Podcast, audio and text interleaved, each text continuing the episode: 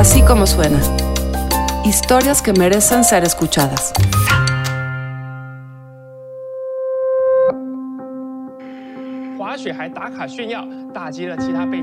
Coronavirus crisis in the US. Como are COVID-19. now infected with COVID-19. Llegó el COVID. Llegó la pandemia. Todo el mundo dijo qué voy a hacer. Muchos salieron a comprar rollos de papel de baño o exceso de paracetamol y otras medicinas. Pero hay otros, como Ana, como Ricardo, como Cintia, que enfrentaron la incertidumbre de otra manera. Procuran satisfacer sus necesidades sin destruir, sin contaminar, sin agotar recursos naturales. Creen en esfuerzos como la permacultura y la agricultura urbana. Creen que estos esfuerzos son capaces de transformar ciudades. Se lo cuenta Mariana Martínez. Así suena esta pandemia. Obrador aseguró que México es de los países más preparados. virus ya ha llegado.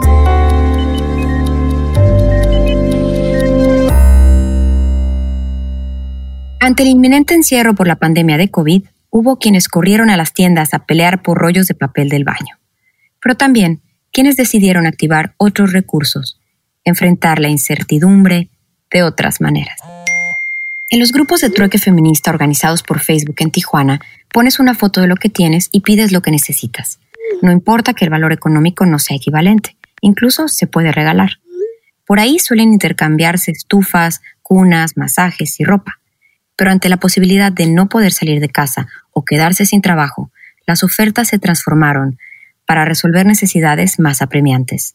Busco frijol, haba, lenteja, tengo leche, huevo de rancho, plantas de cilantro, cambio guayabas por naranjas. Siempre están truca- truqueando las macetas y plantitas y todo eso. Esto me interesa, las macetas. Yo soy Julia Schneiderova, soy de República Checa y estudié biología. Julia es mi vecina y de las poquísimas personas con las que tengo contacto estos días. Ahora vamos juntas para hacer un trueque de mermeladas caseras por estambres y ganchos. ¡Ay, Mariana, ahí voy! ¡Ahí voy! ¡Ahorita te abro!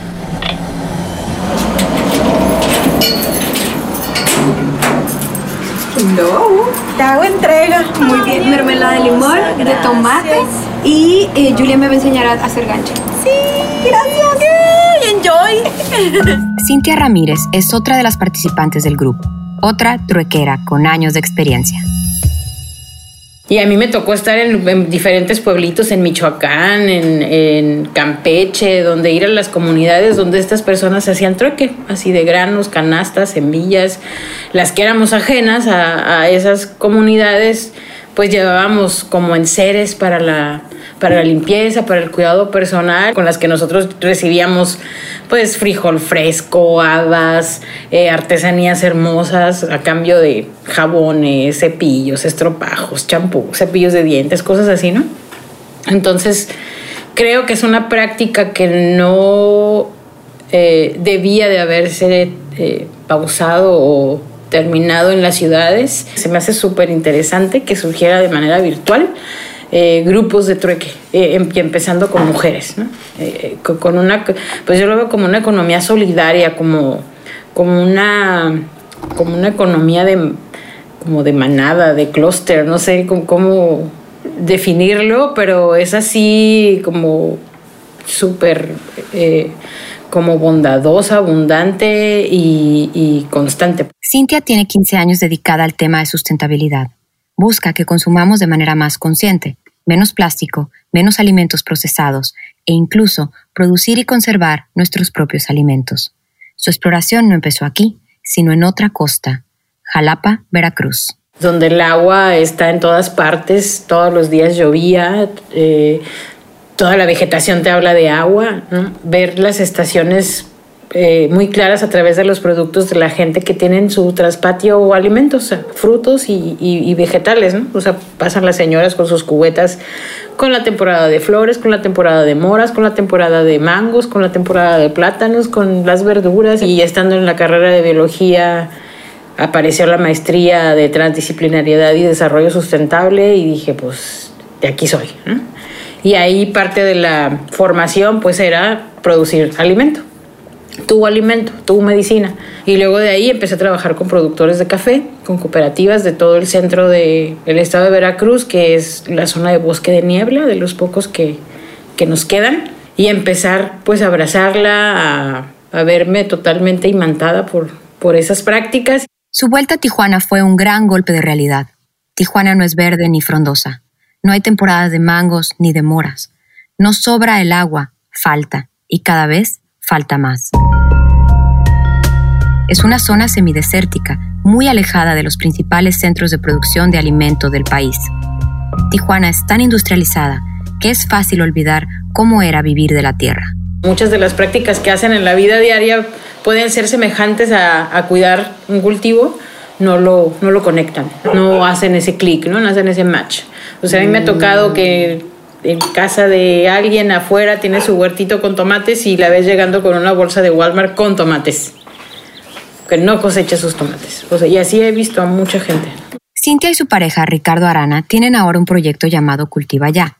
Hacen talleres para crear huertos, enseñan a hacer composta de los desechos de la cocina, la conserva de alimentos en salmueras, fermentos y el consumo de probióticos como kombucha y kefir. Yo creo que todos eh, los seres humanos que vean un poquito hacia atrás en su historia familiar, todos han tenido contacto con este mundo. ¿no? O sea, todos somos descendientes de familias cocineras, productoras, fermentadoras. Ahora, con la condición de quedarse en casa, con las largas filas para entrar a los supermercados y la preocupación por fortalecer el sistema inmune, sus saberes han tenido mucha demanda. Ya veníamos preparando unos talleres en línea, entonces pues, solo hay que apurarlos, ¿no? Y a esa misma adaptación rápida han recurrido los agricultores más cercanos a Tijuana. Surgieron en Ensenada y San Quintín apenas en la última década para surtir el auge de restaurantes en la zona, restaurantes que ahora están cerrados. Entonces, para no perder sus cosechas, están adoptando el sistema de veggie boxes. Ofrecen al público cajas de verduras orgánicas difíciles de encontrar, como brocolini, hinojo, kale, flores comestibles, betábeles de colores y nabo negro, a un precio accesible y con servicio a domicilio. Ahorita nosotros estamos como buscando entre cinco o seis familias eh, comprar costales de granos eh, para poder pues tener en este momento todos un abastecimiento. Seguramente ese productor no va a tener la, ahorita la, misma posibilidad de vender, entonces es cuando tenemos que salir los otros a, también a fortalecer y a de buscar que no se caigan. Estos, estos tipos de, de producción y, y, de mirar también hacia la economía nacional, local. O sea, yo creo que el cerrar la frontera es un súper ejercicio de, de, reflexión y de reconocer si tenemos o no, si, son, si estamos listos o no para rehacer nuestra economía desde dentro, sobre todo aquí en la frontera. Ana Bonilla es partera de profesión y ha vivido en varias comunidades sustentables que son referentes en México. San Isidro en Tlaxcala, Los Paredones en Sonora y otros proyectos en Michoacán y Oaxaca. Con lo aprendido, organiza su vida en Tecate, un pequeño poblado fronterizo cerca de Tijuana.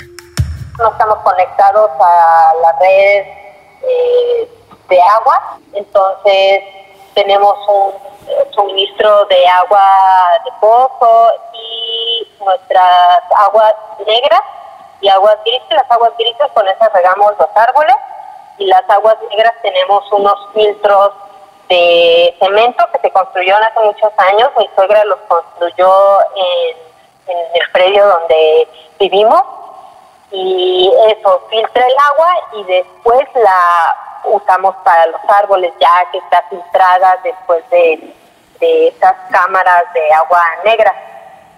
Eh, tenemos un pequeño huertito. También tiene una tienda llamada La Botica de los Abuelos, donde ha visto un auge de ventas y de la curiosidad de sus clientes por producir una parte de su alimento en casa.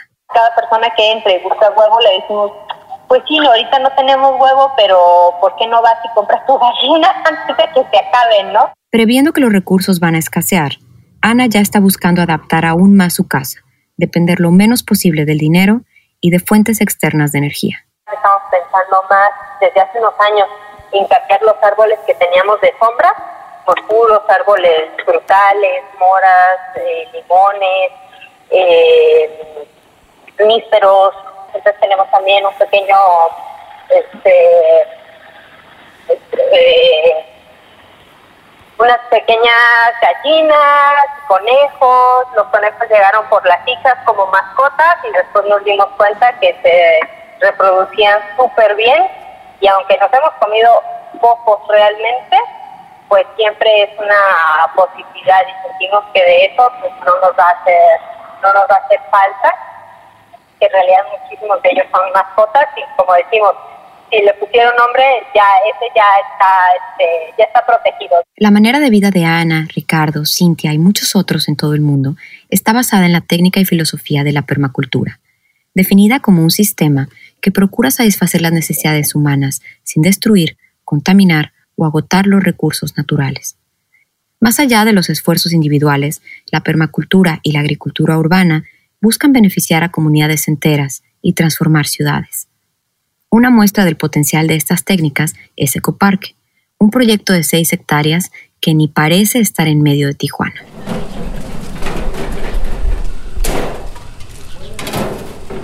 Samuel Pérez, eh, soy coordinador del programa de agricultura urbana de Ecoparque, COLEF. Eh, estamos en el Ecoparque, que es un laboratorio de resiliencia urbana. Ecoparque lleva 30 años funcionando. Está en la ladera de una zona industrial de Tijuana llamada Otay. Arriba hay un montón de edificios de departamentos, un enorme campus de la Universidad Estatal y maquiladoras de material médico que hoy hacen los respiradores con los que se enfrenta la pandemia. Son las aguas negras de esta colonia las que se aprovechan a un volumen de entre 3 y 4 litros por minuto como agua de riego para todo el parque. Entra por gravedad, hay un microfiltro por ahí arriba, quita los sólidos y entra al edificio este azul que es el biofiltro. El agua escurre por las placas y la naturaleza hace su champa. Entonces las, hay una, una colonia enorme de bacterias aeróbicas que consumen hasta el 60% de la, de la materia orgánica. Lo que vamos a hacer es, es, este, limpiar el agua a través de fitorremediación. Y hay algunas plantas que queremos combinar con un proyecto para migrantes que puedan, que son flores lo que queremos hacer ahí, entonces que puedan vender esas flores. A quien esté frunciendo la nariz porque aquí se riega con aguas tratadas, quizás sea bueno recordarle que toda el agua del planeta es reciclada, reusada y procesada para su nuevo uso. Toda, absolutamente toda, todo el tiempo. Jairo Restrepo dice que con agua y mierda no hay cosecha que se pierda. Ahora, en Ecoparque, Samuel le da un tour a Julia, la bióloga checa. ¿Qué es? Se llama lufa. Lufa. O estropajo. Ah, sí, lo Con ese conozco. te llama. Se la, te bañas, no hay que quitarle la cáscara. Sí, esta está muy bonita para resembrar. Qué Aquí bonito. tenemos el almacén de En el camino cosechan un rábano y le explica la maravilla que es la milpa. Este está enorme, este lo vamos a poder comer. Este está enorme. Wow, es uno, es uno, es, uno, es un monstruo esto. Wow. Mira. Y las hojas no se comen. Las hojas se comen. ¿Sí se comen? Y las flores Qué también. bien. El área del bosque comestible es, no es un invento nuestro, es un diseño de permacultura en donde tienes siete capas de, vegetación, empezando por las raíces hasta los árboles de copa alta, ¿no? Estamos hablando de raíces comestibles, arbustos, trepadoras, este, zanahorias, lechugas, eh, parras o, o calabazas, ¿no? Este, árboles enanos, eh, y árboles de copa media y de copa muy alta, pueden ser almendros o macadamias, una cosa así. Entonces estos, eh, este, este ecosistema nos permite, eh, es un ecosistema sano por la diversidad que hay. Esto para nosotros, esto es un quelite, hay muchos quelites en el país y es una de las plantas con mayor contenido proteico, altísimo en, en proteína vegetal. Entonces encuentras chile, tomate, eh, quelites, el frijol, la calabaza, el, maíz. Eh, hay un tomatito que se llama tomatito milper, tomatillo, como el tomatillo verde, pero este es un tomate morado que es chiquito, pero igual es para la salsa, ¿no? Entonces tienes hasta 14 elementos y muchos de ellos, como los quelites, crecen sin que los siembres, naturalmente se dan. Entonces, nutricionalmente hablando, pues esta es, un, es una, primero es un ecosistema completito, ¿no? Históricamente, el cultivo de alimentos en espacios alternativos ha sido vital en momentos de crisis, recesión y escasez. La agricultura urbana ha tenido cuando menos, cuando menos tres eh, participaciones que han impactado mm, durante tres grandes crisis, la Gran Depresión y las dos guerras mundiales. Un alcalde de alguna ciudad en el otro lado eh, hizo famosos los Pringle Patch. Eh, eran, el, alcalde se apellidaba Pringle. Entonces otorgaba espacios para que la gente pudiera cultivar su propio alimento durante la depresión. Posteriormente vinieron los Victory Gardens, los este, que eran espacios también de producción durante las guerras. ¿no? Durante las dos guerras hubo diferentes eh, tipos de, Glory Gardens, eran los otros. En Inglaterra, en Alemania, en, Estados Unidos, Canadá, eh, eh, estos países que, entraron en la guerra, mm, dada la deficiencia que había de alimentos, pues mm, tuvieron que recurrir a la, a la producción urbana, la producción de alimentos en, las zonas urbanas. Además de alimento, faltará trabajo. Eh, ahora, con esta situación del COVID, eh, vemos una muy buena oportunidad. Un área de agricultura urbana te produce, genera un empleo por casi 100 metros cuadrados. Esa es la, la idea, que se replique porque Tijuana tiene esta condición topográfica por donde sea. Entonces, por gravedad podríamos tener muchas áreas verdes reutilizando el agua, ¿no? Tenemos un parque, si se puede, hecho a base de mierda. Conforme van pasando las semanas de encierro, empiezan a verse más esfuerzos en empezar huertos en casa, más trueques por comida, más hacer redes de ayuda mutua y compartir. Como que estamos dando por sentado que vamos a echarnos unos tres meses con agua, luz, Netflix y la despensa llena. That's not gonna be it. Eso no va a pasar. Y si se da más feo como en otras predicciones, o sea, hay que cambiar todo. Es un reset. Pronto se empieza a ver que Ana tenía razón en aconsejar a sus clientes. La cartera de huevos ha ido subiendo de 65 a 80, 100 y hasta 200 pesos, escaseando en muchas partes. Es el momento ya, la tierra eh, dijo hasta aquí, como haya sido este, el virus, la teoría que le quieran aplicar, no importa.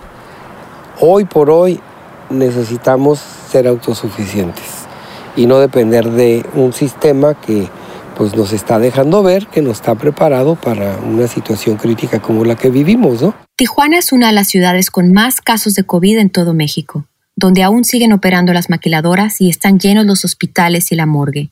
Y en medio de la mayor incertidumbre, surge el ingenio. Yo le llamo como un tipo de interdependencia, ¿no? Y todos los que estamos modelando prácticas así como posapocalípticas, eh, pues podemos juntarnos y entonces dialogar y hacer y ver cómo, cómo incluimos y cómo lo propagamos en, en, en toda la ciudad. Una ciudad fronteriza acostumbrada a las crisis es el laboratorio perfecto para probar y propagar estas prácticas post-apocalípticas de organización. O sea, Tijuana, pues eso es otra de las cosas que me, impresiona de este lugar, ¿no?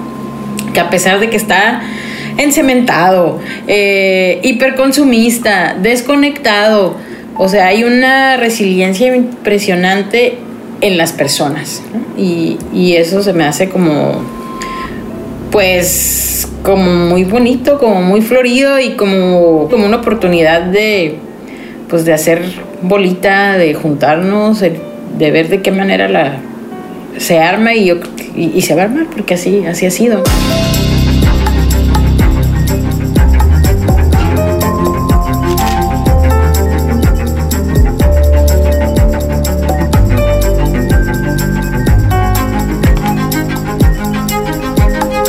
Así suena la pandemia es una producción de puro contenido.